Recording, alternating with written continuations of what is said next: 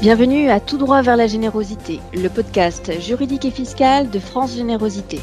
Vous souhaitez enrichir votre culture juridique liée à la générosité? Vous êtes au bon endroit. Actualité, décryptage, partage de bonnes pratiques, on vous raconte tout. C'est parti. Bonjour à tous, je suis Anouk Marchalon, collaboratrice juridique chez France Générosité. Aujourd'hui, dans ce deuxième épisode, Sarah Bertaille, responsable juridique et fiscale de France Générosité, va nous aider à décrypter la notion d'intérêt général. Intérêt général, utilité sociale, utilité publique, intérêt public, la confusion est grande sur ces différentes notions, qui sont d'ailleurs tout à fait spécifiques au droit français et difficilement transposables en droit européen, comme nous avons pu le constater lors des discussions sur le projet d'association européenne. C'est la raison pour laquelle ce sujet sera étudié en deux podcasts. Ce premier épisode a une visée plutôt historique et permet de poser le contexte et les concepts d'un point de vue juridique et fiscal. Et pour cela, on va largement s'appuyer sur les rapports du Haut Conseil à la vie associative de 2016 et 2021. On va faire un peu d'histoire et de philosophie.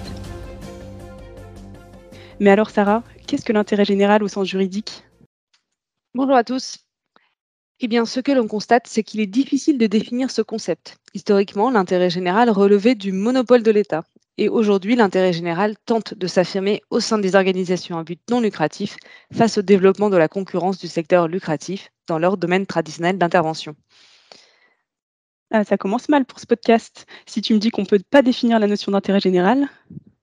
Ben, en fait, l'intérêt général repose sur un faisceau d'indices. Et c'est tout l'intérêt de ce podcast. Nous allons essayer de déterminer ces indices. Mais avant cela, faisons un peu d'histoire. Ainsi que le rappelle le HCVA, au Conseil à la vie associative, la notion d'intérêt général est née au XVIIIe siècle.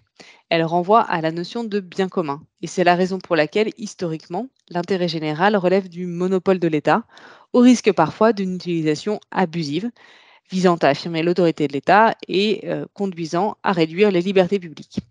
Mais l'intérêt général, fort heureusement, a évolué alors que l'État était la seule instance à même de définir l'intérêt général pour l'imposer aux intérêts particuliers, il apparaît désormais que l'intérêt général résulte de la libre confrontation des intérêts particuliers. Donc une activité est d'intérêt général en France dès lors qu'elle a un impact et qu'elle est bénéfique pour la collectivité dans son ensemble. C'est là ce qui fonde l'action publique et donc la dépense publique.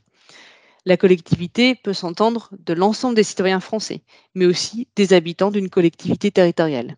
Et dans ce cas, l'intérêt général recouvre la notion d'intérêt local. C'est dans ce contexte que se sont développées des logiques partenariales entre collectivités et associations. Les associations apparaissent véritablement comme un soutien à l'action publique et participent à la mise en œuvre de l'action publique au service de l'intérêt général. C'est là ce qui justifie l'octroi de subventions publiques. L'intérêt général, vous l'avez compris, n'est donc plus le monopole de l'État et les associations et organismes à but non lucratif, d'une manière générale, sont des acteurs à part entière de l'intérêt général. Alors, si on parle subvention publique, dans un contexte européen, on ne peut pas passer à côté de la notion d'aide d'État. En effet, Anouk, la France fait partie de l'Union européenne et se doit de respecter les règles du marché commun, encadrées par le traité sur le fonctionnement de l'Union européenne. En principe, les aides d'État sont interdites car elles faussent la concurrence sur le marché européen. Concurrence qui s'applique à toutes les entreprises, quelle que soit leur forme et leur statut, y compris donc aux associations. Ainsi, une fédération sportive a été condamnée pour la réalisation de pratiques anticoncurrentielles pour avoir assuré la fourniture exclusive d'équipements de sport à ses équipes. Dès lors, les associations ont tendance à être traitées comme des opérateurs économiques, comme les autres, aux côtés des entreprises. Elles sont ainsi invitées à répondre à des appels d'offres aux côtés des opérateurs du secteur lucratif. Pourtant, c'est bien l'intérêt général qui les distingue de ces concurrents lucratifs. C'est pourquoi, au niveau communautaire, a été instituée la notion de service d'intérêt économique général, le SIEC, qui constitue une dérogation au régime des aides d'État. Et cette dérogation est explicitée par la Commission dans le cadre d'une décision et de deux communications de 2012. C'est ce qu'on appelle le paquet Alumnia. Ainsi, une subvention publique versée à une association exerçant une activité de SIEG est compatible avec le marché intérieur européen si certains critères sont respectés et notamment si la notion d'intérêt général est bien visée dans l'acte d'attribution de la subvention. Le concept européen de SIEG fait référence aux missions d'intérêt général telles qu'elles sont définies par les autorités publiques. La marge de manœuvre des États membres pour définir une mission d'intérêt général est donc étendue et le contrôle par la Commission européenne ou par le juge communautaire de la définition de la mission d'intérêt général est limité à l'erreur manifeste d'appréciation. On voit bien que la notion de concurrence influe de plus en plus sur la définition juridique de la notion d'intérêt général. Mais je crois comprendre que la notion de concurrence influe également sur la définition fiscale. En effet, comme le relève le HCVA, la concurrence intervient à tous les stades de l'appréciation de l'intérêt général d'une association par l'administration fiscale, notamment dans le cadre de l'appréciation de l'éligibilité au dispositif du mécénat des organismes à but non lucratif.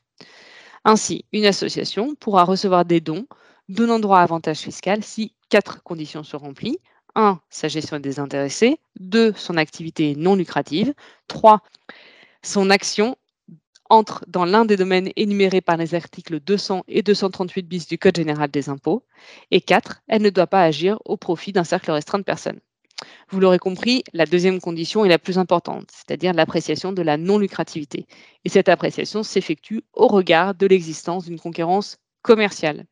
L'activité de l'association ne sera considérée comme non lucrative que si elle se démarque de ses concurrents commerciaux au regard de son domaine d'intervention, dans la mesure où les besoins sont insuffisamment couverts par le secteur lucratif, au regard du public visé, au regard du prix proposé et au regard des méthodes de publicité utilisées. C'est ce qu'on appelle la règle des 4P. 4P pour produit, public, prix, publicité. Cette doctrine a connu plusieurs évolutions. Revenons donc un peu en arrière si tu veux bien. Comme le rappelle le HCVA, au sortir de la Seconde Guerre mondiale, les entreprises et les associations suivent chacune un chemin parallèle.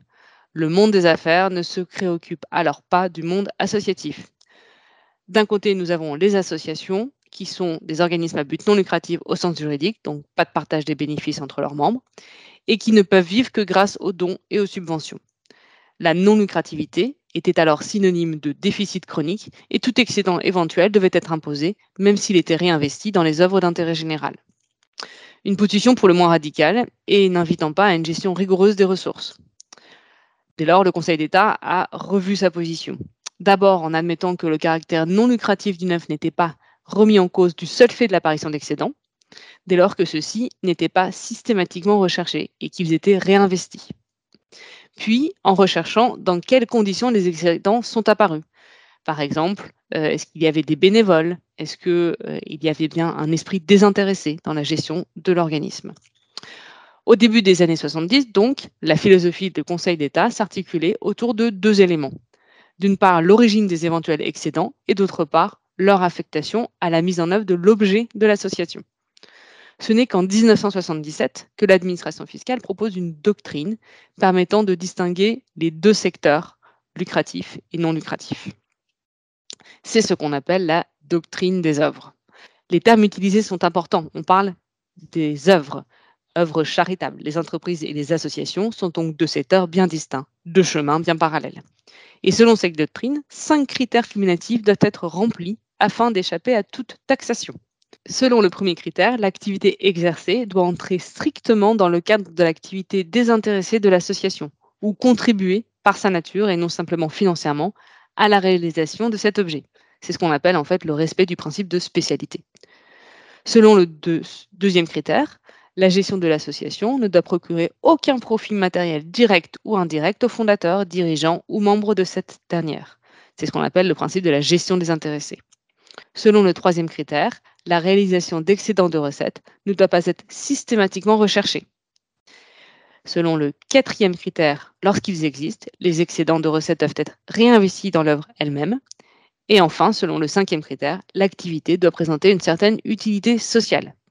On le voit donc, ici, on ne parle pas de concurrence, mais d'absence de recherche de profit et d'utilité sociale. Utilité sociale qui n'est malheureusement pas définie par l'administration. La notion de concurrence est introduite ultérieurement par la jurisprudence qui comparait les associations aux opérateurs lucratifs. Puis, les crises économiques ont incité les opérateurs lucratifs, en quête de nouveaux débouchés, à intervenir dans des secteurs habituellement réservés aux opérateurs non lucratifs. Et dans les années 90, divers contrôles fiscaux sont diligentés, aboutissant aux instructions fiscales du 15 septembre 1998 et du 2 février 1999.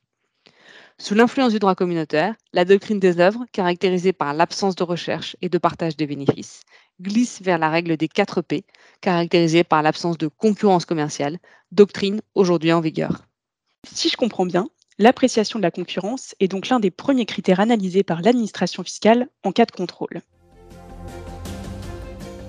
En résumé, pour reprendre la métaphore que tu utilisais, les associations et les entreprises ne suivent plus deux chemins strictement parallèles, mais bien des chemins qui se croisent dans ce qui est désormais appelé économie sociale et solidaire.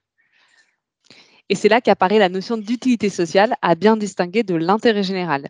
L'utilité sociale, c'est le but poursuivi par certaines entreprises dont l'objet social satisfait à certaines conditions fixées par la loi du 31 juillet 2014 relative à l'économie sociale et solidaire. On peut donc s'interroger sur l'opportunité de conserver une telle grille d'analyse qui ne correspond plus tellement à la réalité des pratiques des organisations à but non lucratif. D'ailleurs, le HCVA recommande lui-même de faire évoluer la doctrine fiscale. C'est dans ce contexte que France Générosité a proposé dans son livre blanc pour les présidentielles la création d'un nouveau statut d'entreprise à gestion désintéressée. Nous en reparlerons à l'occasion de notre prochain podcast. Nous présenterons les implications et les applications pratiques de ce concept d'intérêt général dans la vie des associations, et ce, au regard de la doctrine fiscale, de la jurisprudence administrative et des questions qui ont pu être posées par les membres de France Générosité. Merci d'avoir écouté ce podcast. Retrouvez sur notre site francegénérosité.org toute l'actualité juridique et fiscale du secteur de la générosité et sur l'espace membre des fiches pratiques des études et d'autres ressources complémentaires. À bientôt!